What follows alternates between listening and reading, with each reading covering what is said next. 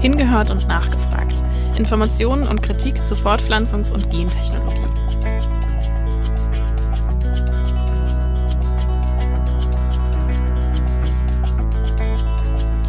Hallo und herzlich willkommen zu einer neuen Folge Hingehört und Nachgefragt, dem Podcast des Genethischen Netzwerks. Und heute geht es um das Thema polizeiliche Nutzung von DNA ähm, und die Frage, was ist erlaubt, an was wird geforscht und auch was könnte in Zukunft erlaubt werden. Darüber reden wir heute mit einem Experten, der eine kriminologische Perspektive auf das Thema hat. Ähm, Kriminologie, das ist die Wissenschaft, die sich mit Verbrechen als sozialen Phänomen beschäftigt ähm, ist ein sehr breites, ein sehr vielfältiges Forschungsfeld und da fällt zum Beispiel auch die Verbrechensursachenforschung drunter. Ähm, wie häufig werden solche Straftaten begangen? Wie reagieren die wie reagiert die Gesellschaft auf Kriminalität, ähm, wie reagiert die Polizei auf Verbrechen ähm, und welche Probleme treten dabei auf. Und heute zu Gast ist Felix Butz. Felix Butz ist Jurist, ähm, wissenschaftlicher Mitarbeiter am Lehrstuhl für Strafrecht, Strafprozessrecht, Kriminologie und Rechtssoziologie von Professorin Dr. Katrin Höffler an der Universität Leipzig. Felix Butz forscht zu polizeilicher Informationsverarbeitung und bevor es losgeht mit dem Gespräch, habe ich noch einen Hinweis für euch. In der Folge ist von psychischen Störungen die Rede, weil das die offizielle Bezeichnung ist. Das genethische Netzwerk würde aber eher von Neurodiversität reden, beziehungsweise von der Perspektive der Betroffenen ausgehen. Genau, und jetzt kann es auch schon losgehen und ich wünsche euch viel Spaß beim Hören.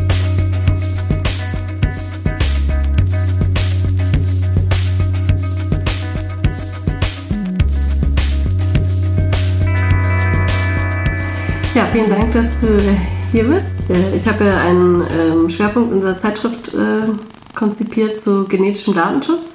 Und da bin ich äh, auf so einen Artikel von dir aufmerksam geworden in der Zeitschrift Neue Kriminalpolitik.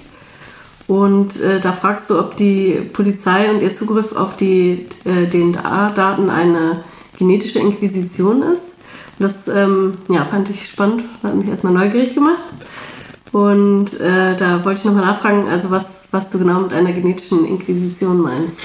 Ja, also da muss man vielleicht erstmal klarstellen, dass die Polizei in Deutschland und auch, soweit ich weiß, nirgendwo sonst irgendwie berechtigterweise als genetische Inquisition bezeichnet werden könnte. Das war sozusagen, also ich habe diesen Aufsatz mal geschrieben für einen Aufsatzwettbewerb, bei dem ich leider nicht gewonnen habe, aber ähm, dann hatte ich eben diesen Aufsatz und wollte ihn dann, wie man das so im Wissenschaftskontext ähm, äh, macht, auch noch nutzen und habe ihn dann eben in der neuen Kriminalpolitik veröffentlicht. Ähm, und da hatte ich dann eben um Aufmerksamkeit ein bisschen zu erhaschen und auch also beizubehalten, insbesondere im Aufsatzwettbewerb eigentlich ähm, diesen, genau, ich hatte dann eben diesen Titel gewählt, der auch etwas effektheißerisch ist. Ähm, hat ja offensichtlich auch geklappt, ähm, aber eben schon eine Überspitzung darstellt. Also es gibt gewissermaßen keine ähm, polizeiliche genetische Inquisition, aber hm, ich habe mich dann auch ein bisschen mit dem mit der Geschichte sozusagen der Inquisition als Organisation auseinandergesetzt und ähm, dann irgendwie doch einen ganz hilfreichen Analyserahmen eigentlich gefunden, um die Nutzung ähm, genetischer Informationen durch die Polizei zu beschreiben. Weil wenn man nämlich die Inquisition als historisches, ähm, als historische ähm, Organisation, als Phänomen aus der Geschichte ähm, etwas herauslöst und sich fragt, was das eigentlich so abstrakt ähm, doch ist, dann hat man vor allem ähm, Disziplinarmaßnahmen, die dazu da sind, bestimmte gesellschaftliche Gruppen zu überwachen und zu kontrollieren. Also klassischerweise ähm, ist die Inquisition eigentlich eingesetzt worden, um abweichende Glaubensrichtungen oder Glaubensvertreter und Vertreterinnen im Mittelalter und in der Renaissance und frühen Neuzeit ähm, ja, zu kontrollieren. Und das ist was, was wir auch heute letztlich in der Gesellschaft noch machen. Also wir kontrollieren eben auch bestimmte Personen oder Gruppen und überwachen sie eben auch. Das ist Kriminalitätskontrolle.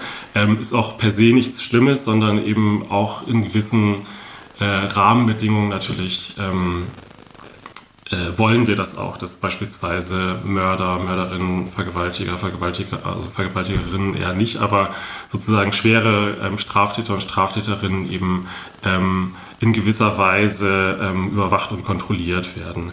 Ähm, was dann bei der, äh, bei der Inquisition noch ähm, hinzukommt, ist eine ideologische Komponente.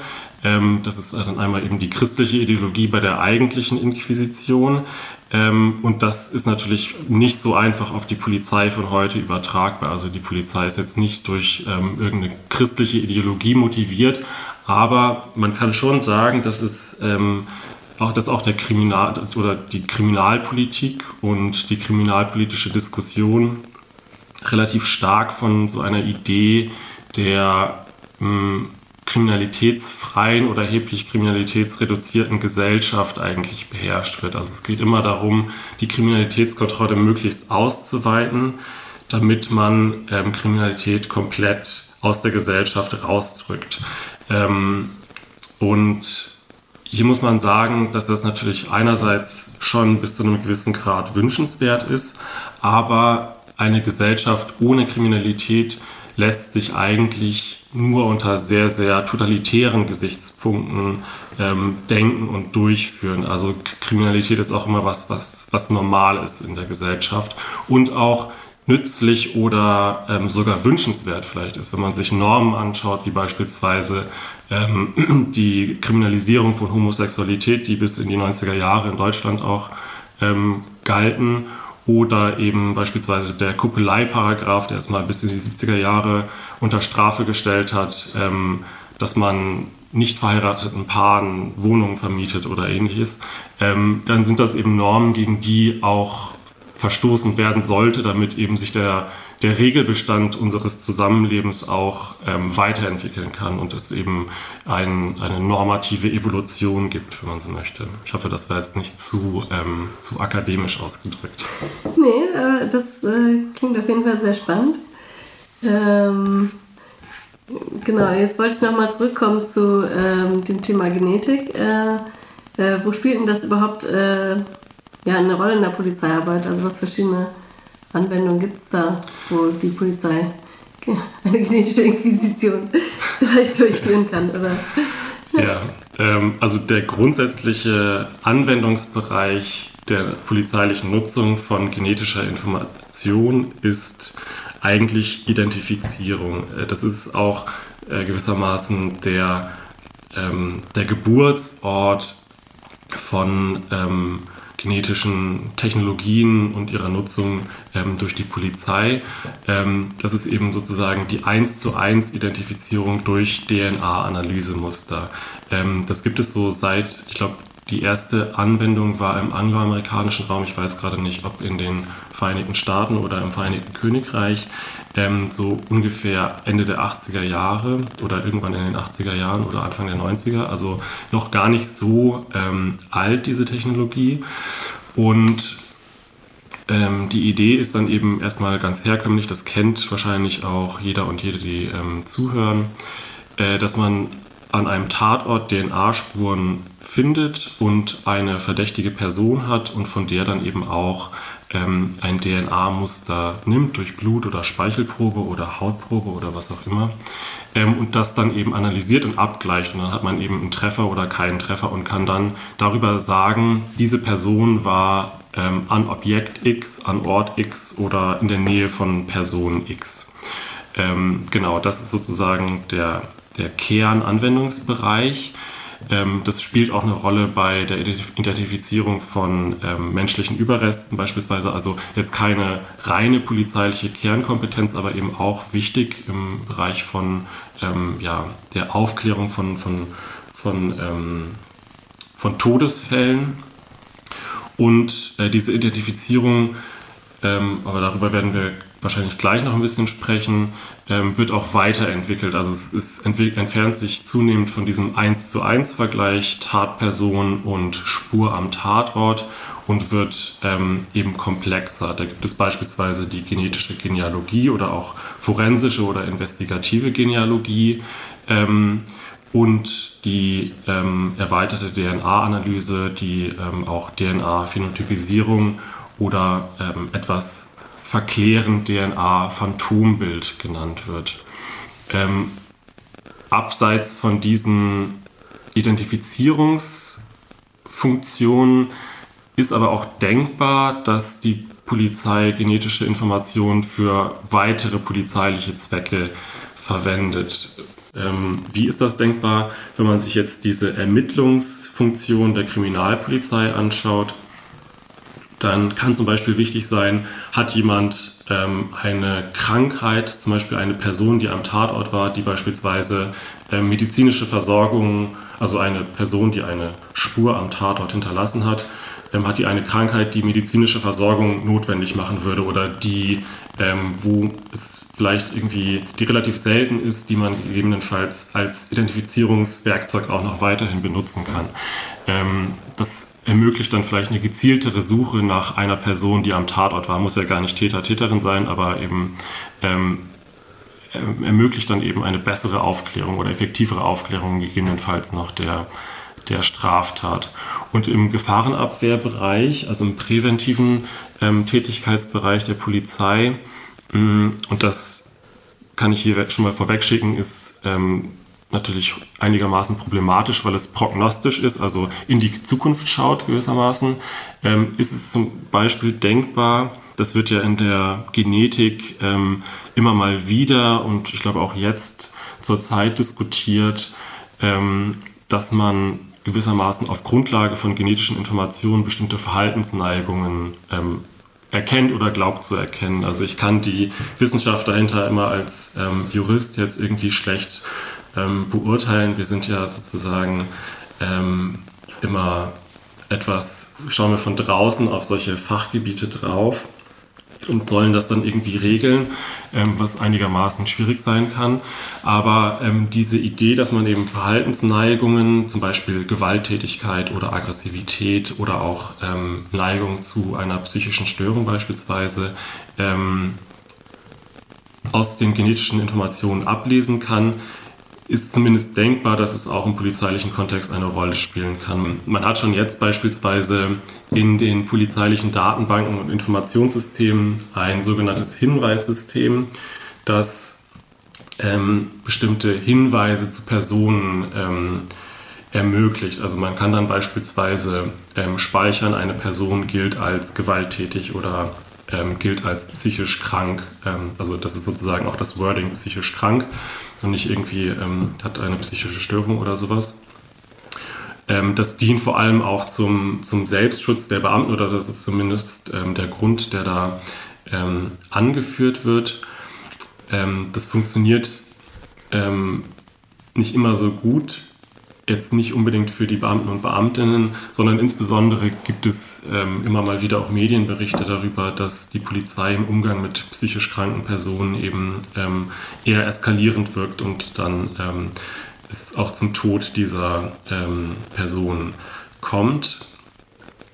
Genau, und äh, wenn man jetzt gewissermaßen diese Verhaltensneigung auf Grundlage von genetischen Informationen zusammenbringt mit diesem Hinweissystem der Polizei, dann sieht man schon, dass es da gewisse ähm, ja, Überschneidungen geben könnte, dass man sagt, okay, wenn wir ähm, auf Grundlage von genetischer Information feststellen können, eine Person hat einen Hang zu Aggressivität beispielsweise, dann könnte man das beispielsweise als ähm, Grundlage oder als objektive Grundlage oder Legitimation auch für, die, für den Hinweis gewalttätig im Hinweissystem heranziehen. Also das ähm, wäre als Legitimierungsstrategie der Polizei ähm, für ihr Hinweissystem etwa denkbar.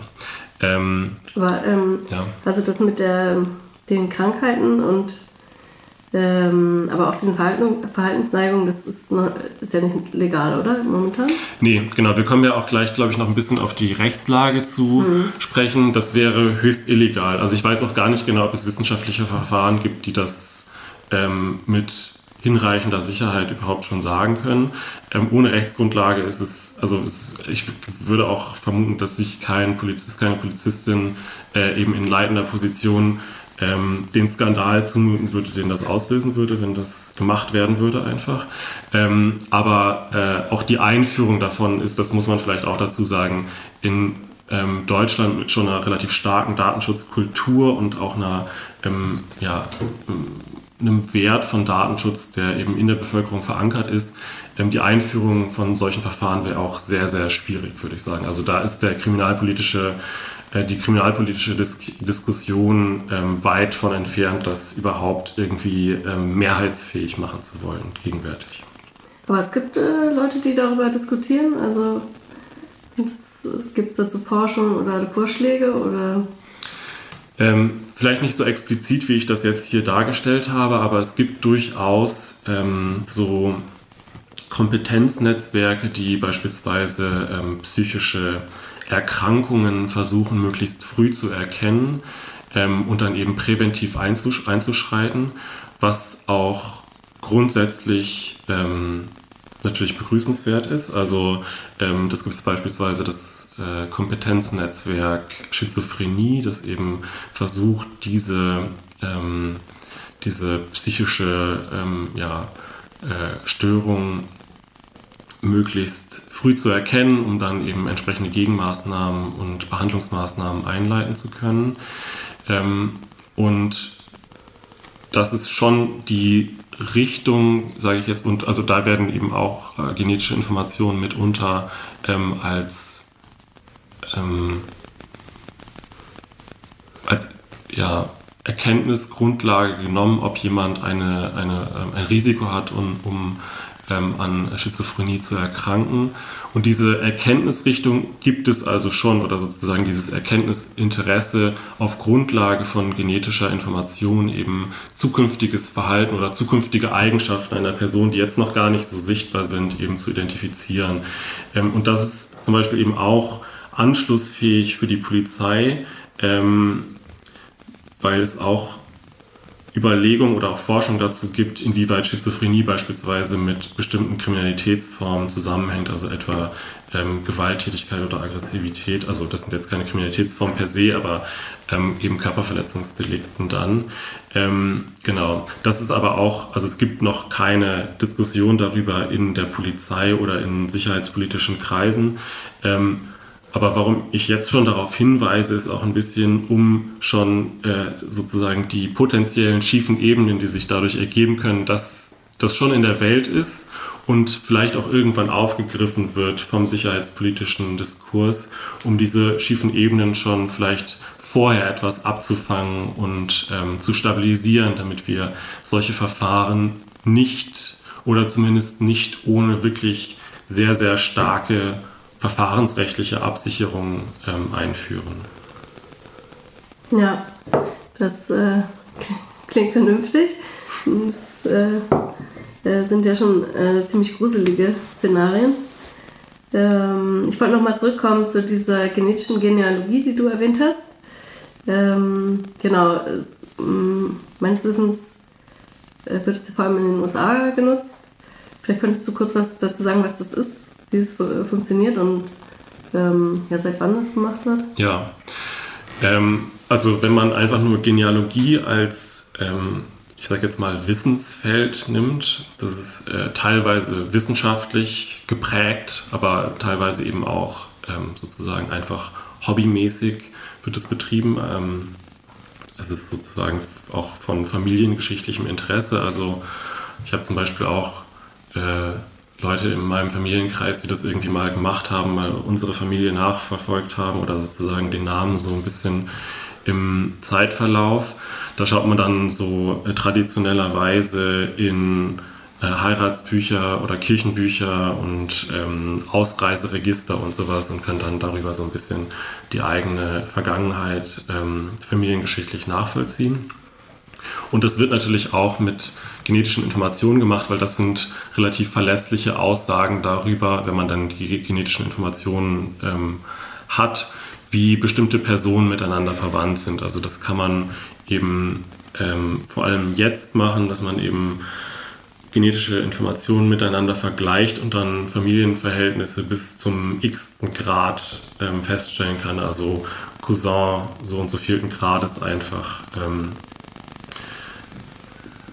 wo es dann bestimmte Ähnlichkeiten einfach in den ähm, genetischen Informationen gibt. Das weißt du aber wahrscheinlich besser als ich, wie man das genau ähm, durchführt. Also ich weiß auch sozusagen nicht die Verfahren oder kann jetzt nicht die Verfahren en Detail beschreiben. Ähm, und dieses Wissensfeld ist dann irgendwann auch in den Interessenhorizont der Polizei geraten. Ich glaube, so ungefähr Anfang der Nullerjahre. Ähm, medienwirksam wurde das Ganze dann, als äh, es der Polizei in den Vereinigten Staaten gelungen ist, damit den sogenannten Golden State Killer zu überführen. Ähm, der Golden State Killer war ein Serie oder ist ähm, jemand, der äh, Serientaten in Kalifornien in den 1970er und 80er Jahren begangen hat, also eine Vielzahl von Einbruchs- und Vergewaltigungs- und Tötungsdelikten, also wirklich Vielzahl, ich glaube, es sind über 100 Einbrüche, mehrere Dutzend Vergewaltigungstaten und ähm, auch ungefähr, also knapp über zehn Tötungsdelikte, also wirklich ein, ein schwerer Straftäter. Und die Polizei ähm, hatte lange eigentlich keine Spur und hatte auch keine, also es war ein sogenannter Cold Case, der eben schon noch weiter ähm, ermittelt wurde, aber ähm, wo es keine wirklich heiße Spur gab. Man hatte aber eben noch genetische Informationen vom, so glaubte man, Täter, und so hat es sich auch als richtig herausgestellt, ähm, von den Tatorten, die man in der Zwischenzeit ähm, gesichert hatte in den 70er und 80er Jahren war ja DNA-Identifizierung noch nicht so verbreitet. Also es kam ja erst in den 80er Jahren etwa auf. Und ähm, die Ermittler und Ermittlerinnen haben sich das dann insofern zunutze gemacht, als sie das Profil, das sie eben ähm, von der Tatperson hatten, digitalisiert haben und bei ähm, einer öffentlichen Genealogie-Webseite hochgeladen haben. Ähm, GEDmatch.com heißt es ähm, heißt diese Seite. Ähm, und dort kann man eben so im klassischen Sinne Genealogie, aber eben mit genetischen Mitteln gewissermaßen betreiben. Es gibt nämlich so kommerzielle Anbieter wie äh, 23andMe oder Ancestry.com, wo man eben auch eine ähm, Probe einreichen kann. Also da kriegt man so ein Kit nach Hause geschickt, reicht eine, ähm, zahlt ein bisschen Geld, reicht eine Probe ein und dann bekommt man da eben auch Informationen darüber, wo man genetisch herkommt, sage ich jetzt mal etwas vereinfacht. Also ähm, vielleicht kommen wir auch später noch auf diese biogeografische Herkunft zu sprechen. Und diese Informationen kann man dann auch auf 23andMe oder Ancestry.com ähm, gewissermaßen genealogisch nutzen, um seine Familie zu finden. Ähm, das ist, wie so, ist ein bisschen wie so ein soziales Netzwerk, so wie ich das verstehe. Also ich habe es nie gemacht und bezahlt, deswegen weiß ich nicht, wie es hinter der Paywall gewissermaßen aussieht. Aber so wirkt das. Und äh, GEDmatch.com ist eben eine Seite, wo man die Information oder das Profil, das man auf so einer kommerziellen Seite bekommen hat, einfach hochladen kann. Es wird von Hobby-Genealogen und Genealoginnen betrieben. Und ähm, dort kann man dann eben auch nach seinen ähm, Verwandtschaften ähm, suchen. Und das haben die Ermittler auch gemacht. Natürlich haben die nicht wirklich nach ihrer Verwandtschaft gesucht, sondern die haben eben nach Verwandtschaft des Golden State Killers gesucht und haben dann auch ähm, tatsächlich entfernte Verwandte gefunden und haben darüber dann, und das hat Jahre gedauert, also es ist keine besonders, oder war damals keine besonders schnelle Ermittlungsmethode, über Jahre einen Familienbaum rekonstruiert und haben sich dann wieder in der Zeit, also erstmal zurück in der Zeit äh, gearbeitet und dann wieder vorgearbeitet und haben dann immer weitere Verdächtige ermittelt und dann eben ähm, beim tatsächlichen Golden State Killer, nachdem der eine, ähm, einen Becher oder so in den Mülleimer geworfen hatte, haben die den sich geschnappt, also haben den beschattet, haben sich diesen Becher geschnappt ähm, und haben dann eine ganz klassische DNA-Musterabgleich durchgeführt und hatten dann eben den Treffer. Das war so etwa 2016, 17, 18, ich weiß es gerade nicht mehr ganz genau. Ähm, genau, und das hat dann gewissermaßen wie so ein Goldrausch eigentlich der Nutzung genetischer Informationen im Wege der genetischen oder investigativen Genealogie, vor allen Dingen in den Vereinigten Staaten losgetreten. Also ähm, das Verfahren ist da jetzt eigentlich, so wie ich das verstehe, ähm, relativ verbreitet. Es wird jetzt immer noch nicht, es ist kein alltägliches Ermittlungsinstrument, weil es eben auch einigermaßen aufwendig ist. Aber es gibt dort ähm, einige Firmen, die sich darauf spezialisiert haben, eben ähm, den Ermittlungsbehörden diese Dienstleistung anzubieten und ähm, bis jetzt hat man wohl so weit über 200 Verdächtige damit überführen können. Also hauptsächlich sind das Tötungs- und Sexualdelikte gewesen, die da ermittelt worden sind, aber eben auch teilweise Körperverletzungsdelikte. Ähm, und das ist zum Beispiel auch so ein bisschen so eine schiefe Ebene, auf die man dann da schon kommt. Das ist ein relativ ähm, invasives Instrument, das heißt, es beeinträchtigt die Rechte der betroffenen Personen schon einigermaßen stark, vor allem weil es ähm, häufig so geschehen oder so durchgeführt wird, dass die, dass gewissermaßen man als, ähm, als Mitglied von GEDmatch.com ähm, etwa gar nicht darüber informiert worden ist, dass jetzt die eins eigenen Informationen ähm, auch für Ermittlungszwecke genutzt werden können. Das ist mittlerweile anders, aber so in den Anfangszeiten war das beispielsweise noch so.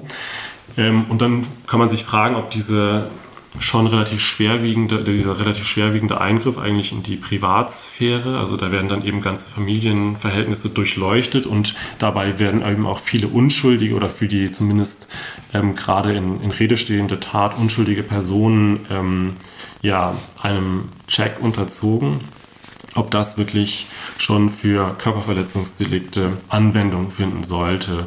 Ähm, ich habe da meine Zweifel. Natürlich gibt es auch schwere Körperverletzungsdelikte, ja. Ähm, aber das ist eben schon ein sehr, sehr breites Feld. Also das kann schon sein, dass ich jemanden schubse und die Person fällt um. Das ist auch schon eine Körperverletzung. Und da kommt man dann eben ähm, ja, in so eine Ausweitungstendenz rein, die sich gegebenenfalls nur noch einigermaßen schwer ähm, kontrollieren lässt, weil wer sozusagen, also oder die Personen, die dann darüber bestimmen müssen, ob das ein hinreichend schweres Körperverletzungsdelikt ist, haben vielleicht eine also haben verschiedene Vorstellungen davon, was jetzt ein schweres Körperverletzungsdelikt ist oder nicht. Ähm, genau, das heißt, da bräuchte man ähm, theoretisch scharfe Grenzen. Vielleicht noch äh, dazu gesagt, auch dieses Verfahren gibt es nicht in Deutschland. Es gibt was strukturell Vergleichbares, die DNA-Reihenuntersuchung, das ist auch als Massengentest bekannt. Ähm, aber es ist jetzt auch nicht so, dass das nur auf die USA beschränkt wäre. Also ich glaube, in ähm, Schweden zum Beispiel wurde das auch schon angewendet. Also es wandert auch so langsam nach ähm, Europa. Und es ist durchaus vorstellbar, dass eben mit zunehmender Nutzung solcher kommerziellen Dienstleister und auch mit zunehmender Verfügbarkeit von genetischer Information wir stehen ja gerade auch an so einer, an einer neuen Schwelle oder zumindest wird das ähm, ähm, von ja, Biotechnologen und Technologinnen so gesehen, ähm, dass eben die Verfügbarkeit von genetischer Information ähm, für uns alle zunehmen wird. Also dass wir ähm, auch zukünftig eben viel, viel besser vielleicht über unsere eigene genetische Komposition Bescheid wissen, einfach weil die Sequenzierungs- und Analyseverfahren ähm, schneller und billiger werden. Und ähm, wenn diese Informationen dann verfügbar sind, dann wird das, wie das ähm, schon in der Vergangenheit mit anderen Formen von Informationen geschehen ist, wohl auch Begehrlichkeiten bei ähm, bestimmten Vertretern und Gruppierungen des, der Sicherheitspolitik wecken. Da bin ich mir einigermaßen sicher, dass das dass es da zumindest Gesetzesvorstöße geben wird, um jetzt nicht unbedingt genetische Genealogie, aber vielleicht vergleichbare oder ähm, auch andere Verfahren, die sich bis dahin ergeben haben werden, einzuführen in Deutschland. Ja, ich glaube, ähm, die Firma GD Match wurde auch äh, verkauft, glaube ich. Also es war ja so ein Hobbyprojekt. Ja. Und jetzt wurde es gekauft von so einer Firma, die forensische äh, Genetik anbietet. Und ähm, es gab so ein, dann so ein neues so ein Opt-in, dass man sagen können, ja, man möchte, genau. dass das benutzt wird. Und dann gab es aber auch Fälle, wo ein Richter dann gesagt hat, man kann es auch so benutzen. Also ja, man muss noch dazu sagen, vielleicht, dass ähm, das letztlich gar nicht so sehr gegen die Ansicht der Mehrheitsbevölkerung in den USA stattfindet anscheinend. Also man weiß es nicht ganz genau, aber es gibt so einige Umfragen dazu. Und da gibt es schon ähm, eigentlich eine Zustimmung zur Nutzung dieser Verfahren im Bereich von schwerer Kriminalität. Das ist natürlich auch wieder eine Definitionsfrage, was schwere Kriminalität ist. Ähm, aber es ist jetzt auch nicht so, als würde man das sozusagen gegen den Willen der, Mehr, der dortigen Mehrheit durchführen. Ähm, was natürlich auch nicht, also es ist nicht vollständig ausreichend für die Legitimierung solcher Verfahren, muss man sagen, dass die Mehrheit dafür ist. Ähm, Rechtsstaatlichkeit kann auch bedeuten, dass wir etwas, was die Mehrheit ähm, möchte, gegebenenfalls als Ermittlungs-, als polizeiliches Ermittlungsinstrument nicht einführen, weil es eben gegen rechtssätzliche Grundsätze und Garantien eventuell verstößt. Ja, das äh, denke ich ist ein guter Punkt. Ähm, ich meine, das ist ja ähnlich wie in Deutschland, wo die äh, DNA-Analysedatei vom BKA eingeführt wurde mit dem Versprechen, dass man dafür mit schwere Straftaten gegen das Leben aufklären kann. Und jetzt, also genau die letzte Statistik, die ich gesehen habe, da sind es ungefähr so ein, zwei Prozent stehen in Verbindung mit solchen Straftaten und der Rest ist, also drei Viertel sind äh, Diebstähle. Also, und das sind ja nicht mehr die Aufklärungsraten, sondern nur die, ähm, in welcher ähm, ja. Verbindung die Proben gesammelt wurden sozusagen. Ja, interessant, das wusste ich gar nicht, aber ja, das ist so ein bisschen dann natürlich irgendwie genau diese Argumentationsstruktur und wie sich es dann letztlich faktisch nach 20 Jahren DNA-Analyse-Datenbank darstellt. Okay, ja. Ähm. Vielleicht noch ein Punkt, irgendwie, den ich noch ganz ja? interessant finde im Kontext von, oder der so ein bisschen auch die Ambivalenz vielleicht des Themas äh, nochmal wieder etwas stärker betont. Ähm, und auch wichtig ist im Kontext von polizeilichen DNA-Datenbanken, weil es also das ist bei anderen genetischen Ermittlungswerkzeugen ähm, anders, aber es gibt zumindest die These, ähm, wie weit das tatsächlich so ist, wird wahrscheinlich die Zeit anzeigen, ähm, dass zum zumindest genetische Genealogie als Ermittlungswerkzeug tatsächlich auch helfen kann, ähm, diskriminierende Tendenzen im Straf, ähm, ja, Justizsystem etwas stärker abzubauen. Da, also oder woran liegt das? Das liegt eben daran, dass diese ähm, Gentests überwiegend von Mitgliedern der eher reichen und eher weißen Mehrheitsgesellschaft gemacht werden und deswegen dort dann eher Profile von Mitgliedern dieser Bevölkerungsgruppe vorliegen, während in den DNA-Datenbanken der Vereinigten Staaten oder der polizeilichen nationalen DNA-Datenbank des FBI, CODIS heißt die Datenbank, eben überdurchschnittlich viele Angehörige von gesellschaftlichen, meistens nicht weißen ähm, Bevölkerungsgruppen enthalten sind, sodass es da gewissermaßen ein Potenzial gibt, diese, ähm, diese ähm, ja, überdurchschnittliche Selektivität oder diese überdurchschnittliche Fokussierung der Polizei ähm, auf genetische Informationen von ohnehin schon benachteiligten Bevölkerungsgruppen etwas aufzubrechen und sozusagen insoweit die Identifizierung über genetische Informationen etwas gerechter zu machen. Ähm, es ist natürlich aber eine Frage, ob man es deswegen einführen sollte. Das ist, steht vielleicht nochmal auf einem anderen Blatt.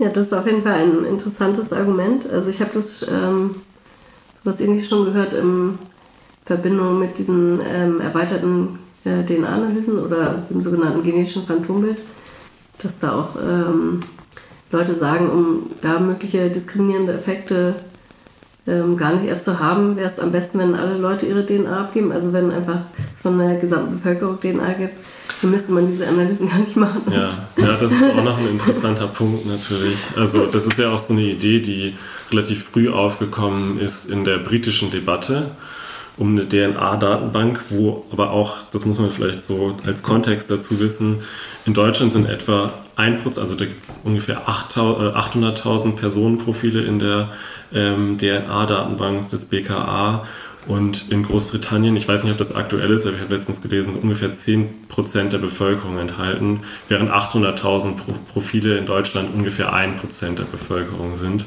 Ähm, genau, und in Großbritannien gibt es eben auch immer mal wieder, oder ich weiß jetzt nicht, wie aktuell das ist, aber ähm, da, da, von da wird es berichtet, die Forderung eben tatsächlich einfach alle Personen sozusagen ab Geburt in diese polizeiliche DNA-Datenbank aufzunehmen, damit man dann eben beim Vorhandensein von DNA-Spuren und das wird oder ist relativ häufig der Fall, weil wir eben ständig DNA verlieren, wenn wir uns irgendwo aufhalten. Das ist jetzt noch meistens nicht in der Quantität, wie das jetzt bei einer Straftat beispielsweise ist, dass da irgendwie Blut auch vom Täter ist oder sowas, dass man daraus die erforderlichen genetischen Informationen für eine Identifizierung ziehen könnte. Aber da entwickeln sich die, die Analyseinstrumente eben auch weiter, sodass man auch aus zunehmend kleineren ähm, Körperbestandteilen eben entsprechend aussagekräftige DNA-Informationen ähm, ziehen kann mittlerweile oder auch zukünftig noch mehr.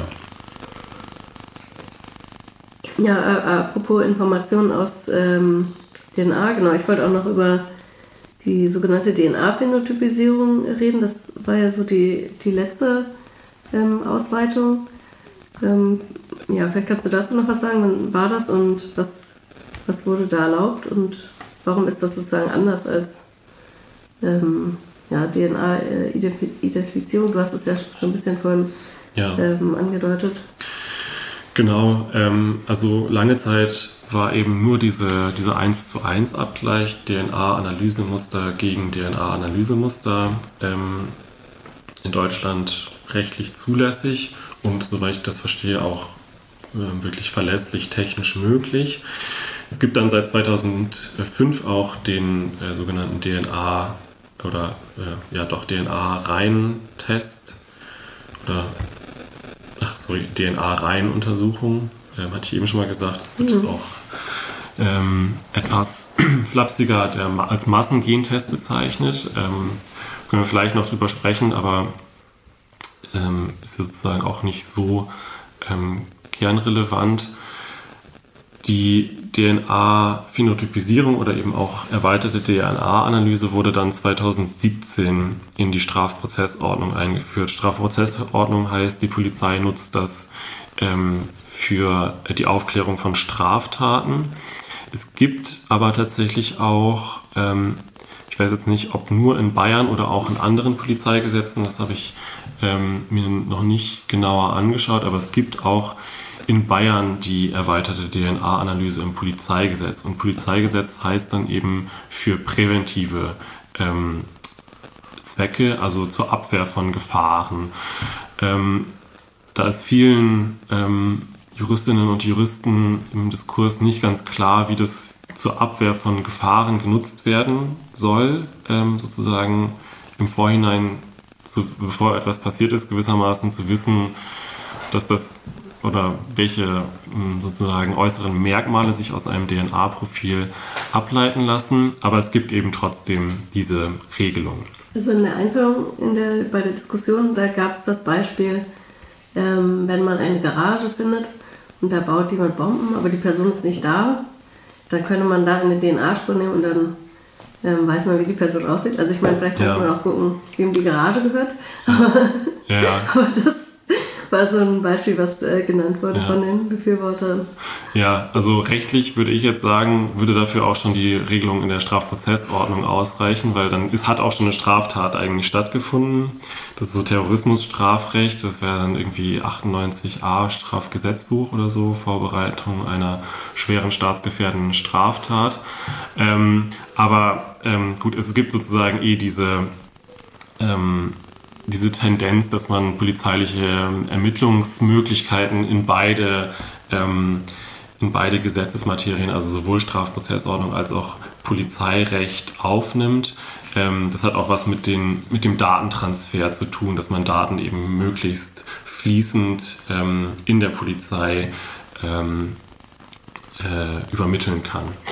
Ähm, genau, aber vielleicht noch kurz dazu, was eigentlich diese erweiterte DNA-Analyse ist, ähm, damit kann, wenn man Spurenmaterial aufgefunden hat, ähm, aber unbekannt ist, von welcher Person dieses Spurenmaterial stammt, ähm, eben noch feststellen, also es dürfen zusätzliche Feststellungen ähm, äh, durchgeführt werden. Das erlaubt das Gesetz. Und diese Feststellungen dürfen sich eben beziehen auf Augen, Haar- und Hautfarbe sowie das Alter der betroffenen Person. In Bayern ähm, gab es noch die ähm, biogeografische Herkunft, die wurde aber mittlerweile 2021 wieder gestrichen. Ähm, was das ist, können wir vielleicht auch später noch ein bisschen beleuchten. Ähm, Genau. Was natürlich dann die DNA, ähm, diese erweiterte DNA-Analyse erlaubt, ist eine verbesserte oder was man sich davon erhofft, ist eine, Verbe eine Verbesserung dieser Identifizierungsfunktion ähm, von genetischer Information. Damit hat man eben die Möglichkeit, ähm, mit gewisser Wahrscheinlichkeit ähm, bestimmte äußere Merkmale von Straftätern und Straftäterinnen zu bestimmen und dann eben den verdächtigen Kreis entsprechend einzuengen. Ähm, ja, wenn du sagst, ähm, das verbessert sozusagen die ähm, Strafverfolgung oder die Ermittlungsarbeit, äh, sind dir Fälle bekannt, wo das inzwischen erfolgreich umgesetzt wird? Weil ich kenne nur zwei Fälle aus der Zeitung, wo es halt nichts gebracht hat, weil europäisch rauskam. Ich kenne auch tatsächlich keinen Fall. Ich habe ähm, letztens gelesen, dass es ähm, angeblich in diesem Freiburger Mordfall eingesetzt wurde. Ich bin mir da aber auch nicht ganz sicher, ähm, ob das tatsächlich so ist. Ähm, man muss auch dazu sagen, oder vielleicht ist wichtig, das dabei zu betonen, dass das eben nur der Ermittlungsarbeit dient und dann letztlich kein Beweis vor Gericht ist. Weil was dann sozusagen passiert im Verfahren, Ermittlungsverfahren der Polizei ist, die Polizei engt damit dann, wenn sie es denn anwendet, ähm, den verdächtigen Kreis ein und dann, wenn sie tatsächlich einen Tatverdacht gegen eine Person hat, ähm, dann führt sie da gewissermaßen einfach eine, ein DNA-Musterabgleich durch und überprüft, ob das aufgefundene Spurenmaterial mit, der, mit dem DNA-Muster der ähm, Tatperson oder der tatverdächtigen Person übereinstimmt. Das heißt, das wandert gar nicht vor Gericht und wird dann zum Beispiel in Urteilen jetzt ähm, gar nicht äh, publik. Mm, das heißt, oder das erschwert wahrscheinlich auch ein bisschen ähm, eine Aussage darüber, ob das tatsächlich angewendet wird oder eben nicht. Also man würde das wahrscheinlich ja gar nicht erfahren, wenn, wenn das jetzt benutzt wird oder wenn man jetzt nicht irgendwelche Insider-Kontakte ja. hat. Oder so. Gute Frage. Ähm, ja, aber also ja, es wird jetzt nicht, nicht viel darüber berichtet. Das ist aber, also bei polizeilicher Ermittlung wird ja sowieso ähm, nicht so wahnsinnig viel berichtet, dann eher über die Ergebnisse. Und so viel ist dann eben auch nicht bekannt, weil das natürlich auch laufende Ermittlungen werden natürlich nicht berichtet. Die werden vielleicht mal durchgestochen und das ist dann groß ärgerlich für die Polizei. Auch, also kann man auch verstehen, das ähm, kann ja die, den Ermittlungserfolg verhindern. Ähm, ja, aber es kann, also kann gut sein, dass es noch gar nicht so wahnsinnig viel benutzt wird. Es gibt auch ähm, die Tendenz sozusagen im, äh, in der Polizeigesetzgebung da ähm, so ein bisschen ähm, Rechtsgrundlagen auf Vorrat zu schaffen. Ähm, man hat das beispielsweise auch in der ähm, Antiterrordatei oder im Antiterrordateigesetz, da gibt es so eine ähm, Vorschrift, die einen ähm, relativ komplexen Datenabgleich ermöglichen soll. Aber ähm, so zumindest mein letzter Kenntnisstand, diese Technik gab es noch gar nicht, aber man hat es trotzdem schon mal ins, ähm, ins Gesetz geschrieben, eben auf Vorrat für dann, wenn es diese ähm, Technik dann irgendwann gibt. Das ist natürlich etwas anders noch bei der DNA oder bei der erweiterten DNA-Analyse. Da gibt es die Technik schon, aber ähm, ob jetzt diese, dieses Verfahren häufiger ein oder wie häufig das eingesetzt wird, kann ich tatsächlich nicht sagen. Ja, wenn äh, du meintest ja diesen äh, Freiburger Mord, meinst du damit diesen Sexualmord, den es gab, wo dann so die große Debatte gestartet ist? Also ja. Maria L. oder so? Aber kann auch sein, dass, dass ja. da eher im Gespräch nee, das, war, wenn wir das gehabt hätten, ja, dann das hätten war wir. Das diese okay, Sache, dass die halt, das so, das war so der Punkt, wo sie halt versucht haben, das ähm, dann einzuführen oder da sozusagen die Befürworter mhm. das benutzt hätten und gesagt haben, ähm, es hätte total geholfen. Aber letztendlich wurde der Fall halt ganz mit ganz konventionellen Methoden ähm, aufgeklärt und ja, es, ähm, verschiedene Leute sagen halt auch, dass es wahrscheinlich überhaupt nicht geholfen hätte, weil ähm, Freiburg ist ja auch so eine Grenzstadt, die so genetisch ja. auch sehr divers ist und da hat es wahrscheinlich überhaupt nicht weitergebracht, weil die sind ja auch sehr, ähm, du hattest ja die Merkmale da ähm, benannt, das sind ja Hautfarbe, Augenfarbe, Haarfarbe. Das ist ja, das sind ja sehr grobe Angaben. Es ist ja kein ja. genetisches Phantombild. Nee, genau. Also es ist eben kein genetisches Phantombild, obwohl es das auch dann zum Beispiel in den Vereinigten Staaten, wo es kommerzielle Anbieter gibt, die das eben ähm, ja, kommerziell anbieten, eben für die Sicherheitsbehörden, gerade damit wirkt, dass man eben auf Grundlage von genetischen Informationen ähm, ein akkurates Phantombild auswerfen kann, also quasi fotorealistische Rekonstruktion, wie die, wie die Person aussieht einfach.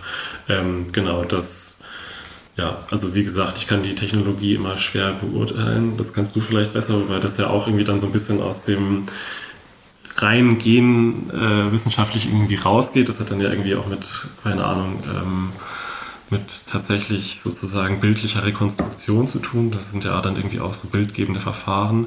Ähm, weiß ich nicht, wie, wie, wie gut das funktioniert. Soweit ich informiert bin, kann man eben einige Kategorien mit also bestimmter Wahrscheinlichkeit voraussagen ähm, und dann eben andere eher ausschließen bei eben einer Probe. Aber man kann auch einige Kategorien besser voraussagen als andere. Also bestimmte Haarfarben lassen sich besser voraussagen als andere beispielsweise. Ähm, genau. Man kann nur hoffen, dass äh, sozusagen diese Unwägbarkeiten dieser Ermittlungsmethode auch hinreichend reflektiert werden, falls sie in Ermittlungsverfahren ähm, zum, zum Einsatz kommen. Also darüber, wie verlässlich diese äh, Analysen sind. Da gibt es auch noch eine sagen offene wissenschaftliche ja. Debatte, äh, wo sich nicht alle einig sind. Ja. Und ja, und bei, also zumindest äh, so deutsche ForensikerInnen oder Expertinnen, die sagen eigentlich diese, ähm, ich glaube, Parabon Nanolabs genau, so heißt die Firma, die, Firma, die bietet, bietet, halt diese genetischen Phantombilder an, dass das eigentlich äh, Quatsch sind, dass es eigentlich so stereotype Bilder halt sind und man findet auch im Internet ähm, manchmal so Vergleiche, so wie sah die Person aus ja. und äh, wie sah das Bild aus und das ist zum Teil wirklich sehr schlecht. Und es gab auch neulich, äh, gab es einen Fall in Kanada, da haben die das dann auch angewendet. Hast, äh, ich weiß nicht, ob du nee. davon gelesen hast. Nee, und da hat sich die Polizei dann am Ende entschuldigt, weil halt Leute gesagt haben, das ist einfach krass rassistisch, dieses, ja. dieses Bild. Also, also weil es wirklich nur so ein stereotypes äh, Bild von einer schwarzen Person war. Ja. Ähm, ja, klar, es ist natürlich auch einigermaßen problematisch, wenn man so eine Technologie, die eben noch im Entwicklungsstadium ist, schon direkt praktisch an oder sozusagen auch für einen, ja, also einen praktischen Anwendungsfall dafür sich sucht und das dann eben ja, trotz der Unwägbarkeiten, die da noch drinstecken, einfach macht. Ja, ja ein, äh, eine Frage hatte ich noch zu diesem, als sozusagen diese DNA-Phänotypisierung in Deutschland eingeführt wurde, was es da für Kritikpunkte gab aus so einer rechtswissenschaftlichen Perspektive? Ja, ähm, also man muss vielleicht grundsätzlich sagen, und ich schließe mich da gar nicht aus, dass äh, von der Verfassungsmäßigkeit dieser, dieser Ermittlungsmaßnahme ausgegangen wird. Ähm, denke, wenn man das verfahrensrechtlich hinreichend absichert und eben ähm, das nicht allein in die Durchführungskompetenz der Polizei als Teil der Exekutive stellt, sondern da eben auch entsprechende ähm, Sicherungsmechanismen einzieht durch entsprechende Aufsichtsbehörden beispielsweise, also wie wir das auch im Datenschutz haben, Datenschutzaufsicht, also Datenschutzbeauftragte.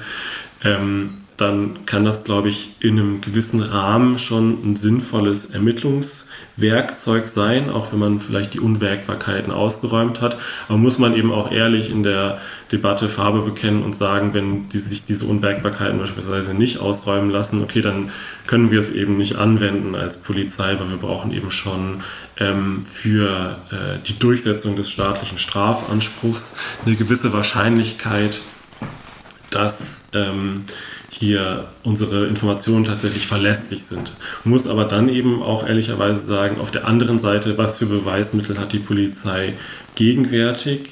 Ein großes oder häufig genutztes äh, Beweismittel sind Augenzeugenberichte und da wissen wir eben auch, dass die sehr, sehr unzuverlässig sind. Also tatsächlich ist es eben so, dass ähm, so unrechtmäßige Verurteilungen, also Justizskandale letzt, letztendlich ähm, häufig, also im Strafrechtsbereich häufig auf, ähm, auf äh, Augenzeugenberichten beruhen und dann eben tatsächlich die, ähm, die, die tatsächliche Wahrheit über ähm, DNA-Abgleiche ans Licht kommt. Also insbesondere in den Vereinigten Staaten wieder gibt es dazu viel Forschung und da gibt es halt so ein, ähm, die Exoneration gewissermaßen, also die, ähm, die, tja, wie sagt man eigentlich auf Deutsch?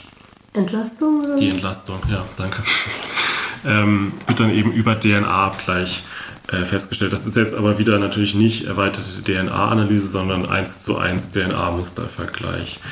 Ähm, genau, aber die Kritik, die dann da oder was man äh, sozusagen aus rechtlicher Sicht zu bedenken geben kann, ist ähm, eine Beeinträchtigung des Rechts auf informationelle Selbstbestimmung erstmal. Ähm, und zwar keine so kleine, weil mit dieser erweiterten DNA-Analyse wird und jetzt kommt wieder eine leichte Laiensicht, aber soweit ich das verstehe, auf den kodierenden Teil der ähm, DNA zugegriffen, der eben sehr viel weitgehendere Informationen über die ähm, ja, ähm, biologische, genetische Zusammensetzung einer Person zulässt, als das der sogenannte nicht kodierende Teil tut. Man kann den nicht kodierenden Teil ähm, so wie ich das verstehe, aber für die 1 zu 1 DNA-Musteranalyse verwenden. Ähm, den kodierenden Teil auch, aber im kodierenden Teil stecken eben noch weitergehende Informationen drin, wie beispielsweise ähm, diese äußerlichen Merkmale, die jetzt die erweiterte DNA-Analyse erlaubt zu äh, festzustellen. Und ähm, das ist eben schon ein relativ starker Eingriff in das Recht auf informationelle Selbstbestimmung. Das ist tatsächlich so stark, dass man damit schon ähm, oder einige vertreten, dass man damit eben schon sich dem äh, sogenannten ähm, Kernbereich der privaten Lebensgestaltung annähert. Ähm, was ist das?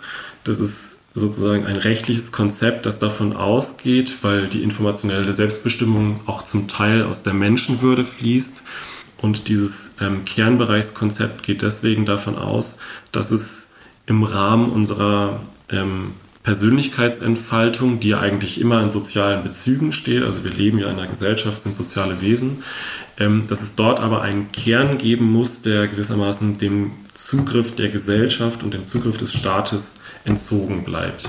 Ähm, also beispielsweise meine Aufzeichnung in einem Tagebuch oder ein Selbstgespräch oder sowas, wo ich gewissermaßen mit meiner Persönlichkeit erkennbar allein, allein sein möchte. Das darf der Staat ähm, nicht ähm, erheben und auch nicht nutzen für seine Zwecke, was auch immer die Zwecke sein können, aber beispielsweise auch ähm, für die Strafverfolgung.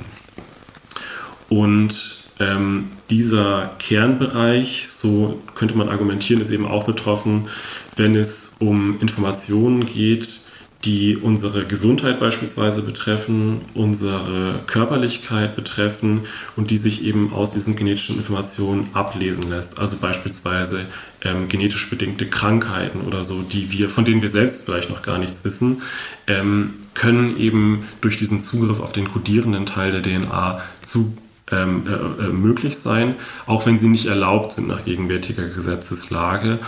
Aber man schafft eben immer, also es wird sich ja nicht immer an Regeln gehalten und man schafft eben immer sozusagen Gefahren für ähm, die Beeinträchtigung von Rechten, wenn man bestimmte Verhaltensweisen jetzt auch beispielsweise der Polizei freigibt. Und das ist eben eigentlich ähm, gewissermaßen das zentrale ähm, rechtsdogmatische, also sozusagen ähm, stark rechtliche Problem daran. Ähm, daneben sagt man der erweiterten DNA-Analyse eben auch ein ähm, diskriminierendes Potenzial nach. Das könnte man gegebenenfalls unter Artikel 3 den Gleichheitsgrundsatz fassen, auch wenn, also ich bin kein ähm, sogenannter Öffrechtler, also ich beschäftige mich nicht so viel mit öffentlichem Recht, also mit den Grundrechten. Ich bin da auch ähm, durch meine Dissertation ein bisschen ähm, ähm, kompetent drin, aber ich kenne mich jetzt sozusagen mit den Feinheiten des Gleichheitsgrundsatzes zum Beispiel nicht aus. Ähm, genau, und dieses diskriminierende Potenzial äh, wird eben daraus abgeleitet, dass ähm, einerseits natürlich, wenn man ähm, bestimmte Haar- oder Hautfarben hat, dann ähm, verdichtet sich der Verdacht eben auf bestimmte Bevölkerungsgruppen. Das ist aber jetzt, kann man, also, oder könnte man argumentieren, ist ja eigentlich noch nicht diskriminierend, weil das ist dann eben sozusagen einfach nur, ist jetzt irgendwie blondes Haar und helle Haut oder halt irgendwie dunkles Haar und dunkle Haut. Ähm, wo ich aber sagen würde, das ist schon, hat sozusagen diskriminierendes Potenzial insoweit, als dass es die ohnehin schon ähm, selektive Fokussierung des Strafjustizsystems auf ähm, gesellschaftliche ähm, äh, Minderheitengruppen ähm, stützt, ist eben, es natürlich wahrscheinlicher, wenn ich ähm, sozusagen einen vorherrschenden Merkmalstyp habe, dass ich die Tatperson, die dann einen weniger ähm, verbreiteten Merkmalstyp, also beispielsweise dunkle Haut in einer äh, mehrheitlich hellhäutigen Gesellschaft, wenn ich sozusagen diese Information habe, weil einfach der Pool von Verdächtigen dann einfach kleiner ist und ich damit wahrscheinlich, also sozusagen aus einer ähm, Perspektive der Wahrscheinlichkeit dann eher die Person ähm, finden werde, die eben aus diesem kleinen Pool kommt, als die, die aus diesem großen Pool kommt. Das heißt, ähm, da wird gewissermaßen diese Überfokussierung, die die Polizei sowieso schon auf ähm, Angehörige hat, die nicht der Mehrheitsgesellschaft zugehörig sind, wird nochmal zumindest gestützt, wenn nicht sogar verstärkt. Ähm, genau. Und was man vielleicht noch abschließend äh, so aus rechtswissenschaftlicher Perspektive, auch aus allgemein freiheitsrechtlicher Perspektive kritisieren könnte, ist eben, dass ähm, so eine generelle Ausweitungstendenz bei ähm, der polizeilichen Nutzung von Informationen gibt. Das bezieht sich jetzt nicht nur auf die Nutzung von genetischen Informationen, aber das fällt eben auch darunter und äh, sozusagen, dass ähm, man das der Polizei zunehmend ermöglicht, auch digitale Daten zu, zu nutzen, ähm, birgt eben immer Risiken für, für Freiheitsrechte. Ähm, ja, du hattest ja schon darüber geredet, äh, welche anderen Merkmale ähm, vielleicht auch noch kommen könnten oder äh, zum Beispiel so ähm, Erkrankungsmarker oder ähm, äh, Verhalten, also Gene, die vermeintlich mit Verhalten in Verbindung stehen.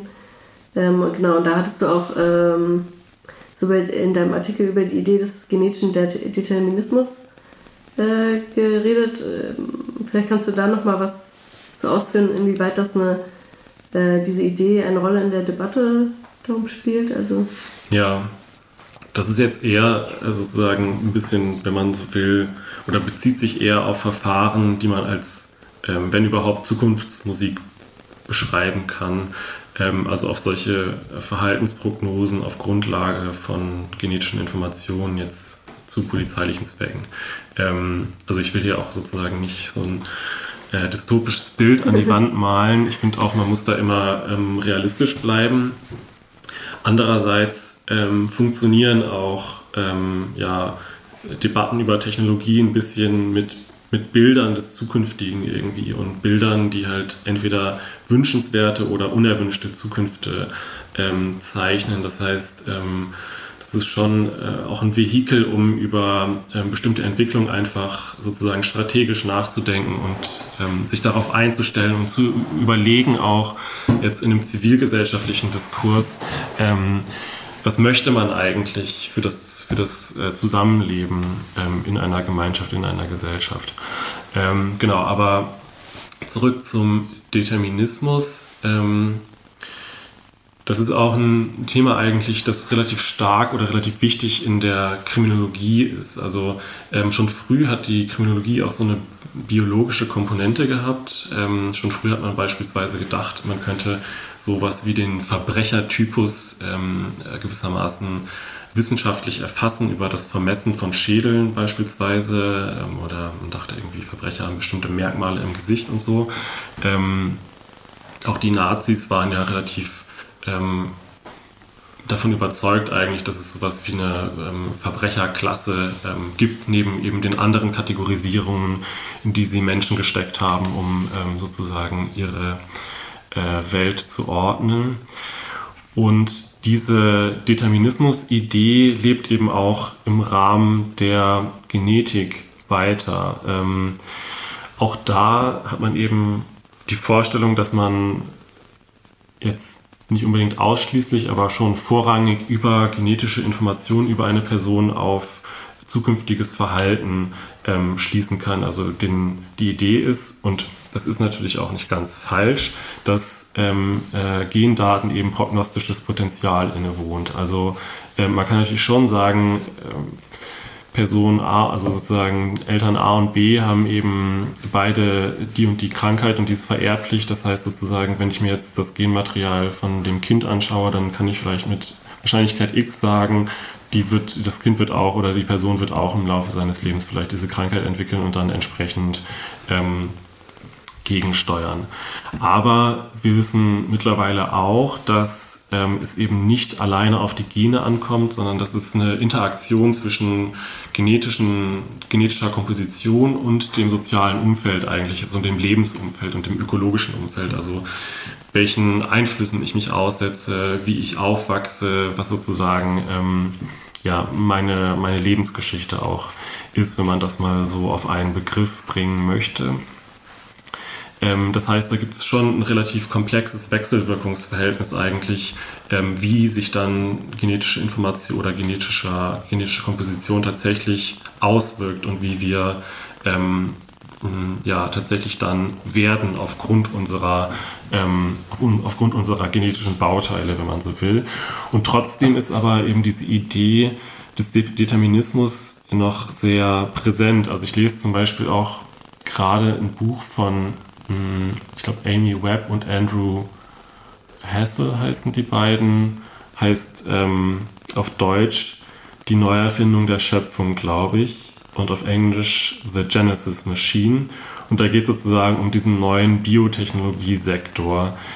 Und also das ist jetzt kein Endorsement oder Empfehlung des Buchs. Ich finde es äh, auch nicht so wahnsinnig gut, aber es ist ein bisschen interessant, um sich mal so ein bisschen mit den Entwicklungen da und auch dem, mit den Denkweisen vertraut zu machen, ähm, die da in dieser eher technik-euphorischen ähm, Gruppierung gewissermaßen vorherrscht.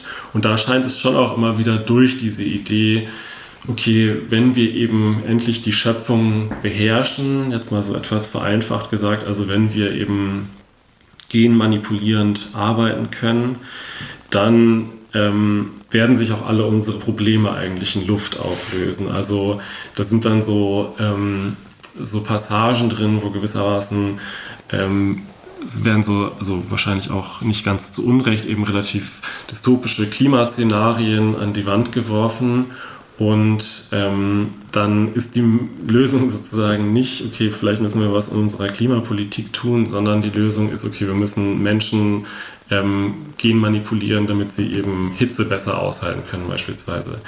Ähm, also diese Idee, dass man eben durch die, die Beherrschung dieser kleinsten Bauteile des Lebens gewissermaßen die Komplexität, die uns ja jeden Tag so ein bisschen wahnsinnig macht, ähm, beherrschen kann. Und das ist ähm, schon kurios, dass das so, so verbreitet noch ist, aber andererseits auch nicht, weil wir suchen natürlich alle irgendwie auch in so anstrengenden Zeiten, chaotischen Zeiten, ungeordneten Zeiten nach ähm, einfachen Erklärungen. Das ist ja jetzt ja auch nichts Neues, dass es sozusagen auch so einen Bedarf danach gibt, ähm, Sachen einfach erklärt zu bekommen oder eben Konzepte zu bekommen, mit denen wir ähm, mit denen wir die Welt besser verstehen einfach.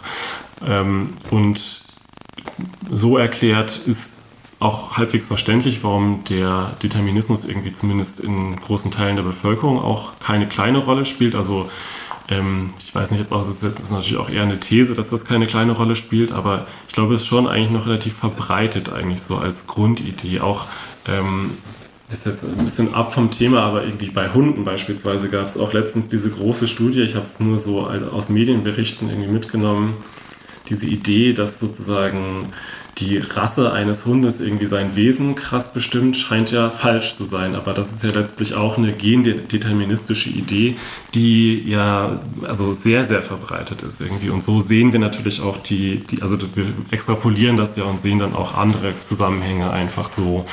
Ähm, genau. Was vielleicht noch interessant ist, und dann mache ich aber auch einen Punkt dahinter. Ähm, ist, warum das auch in der Wissenschaft teilweise noch relativ verbreitet ist, obwohl wir eigentlich sozusagen da ähm, uns auf Komplexität einlassen sollten und ähm, auch ähm, wissen, dass es eben nicht so einfach ist, dass wir eben von den Genen einfach auf bestimmte ähm, weitere Phänomene schließen können.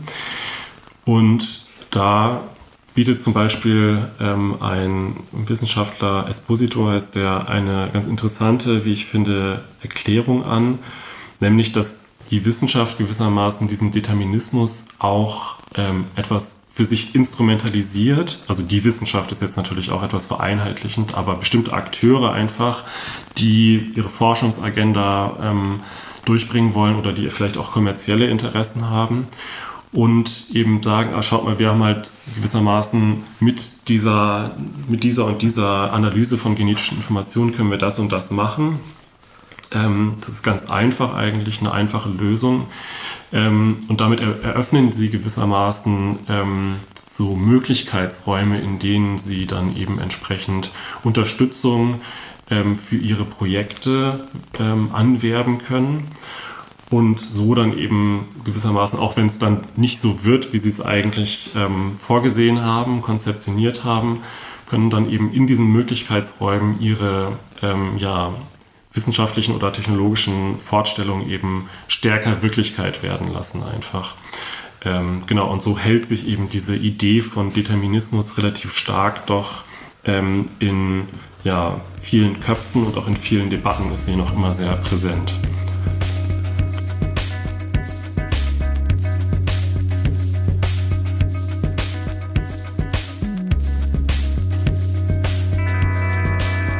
Das war das Gespräch mit Felix Butz von der Universität Leipzig. Mehr zum Thema findet ihr hier in den Show Notes und unter www.gen-ethisches-netzwerk.de.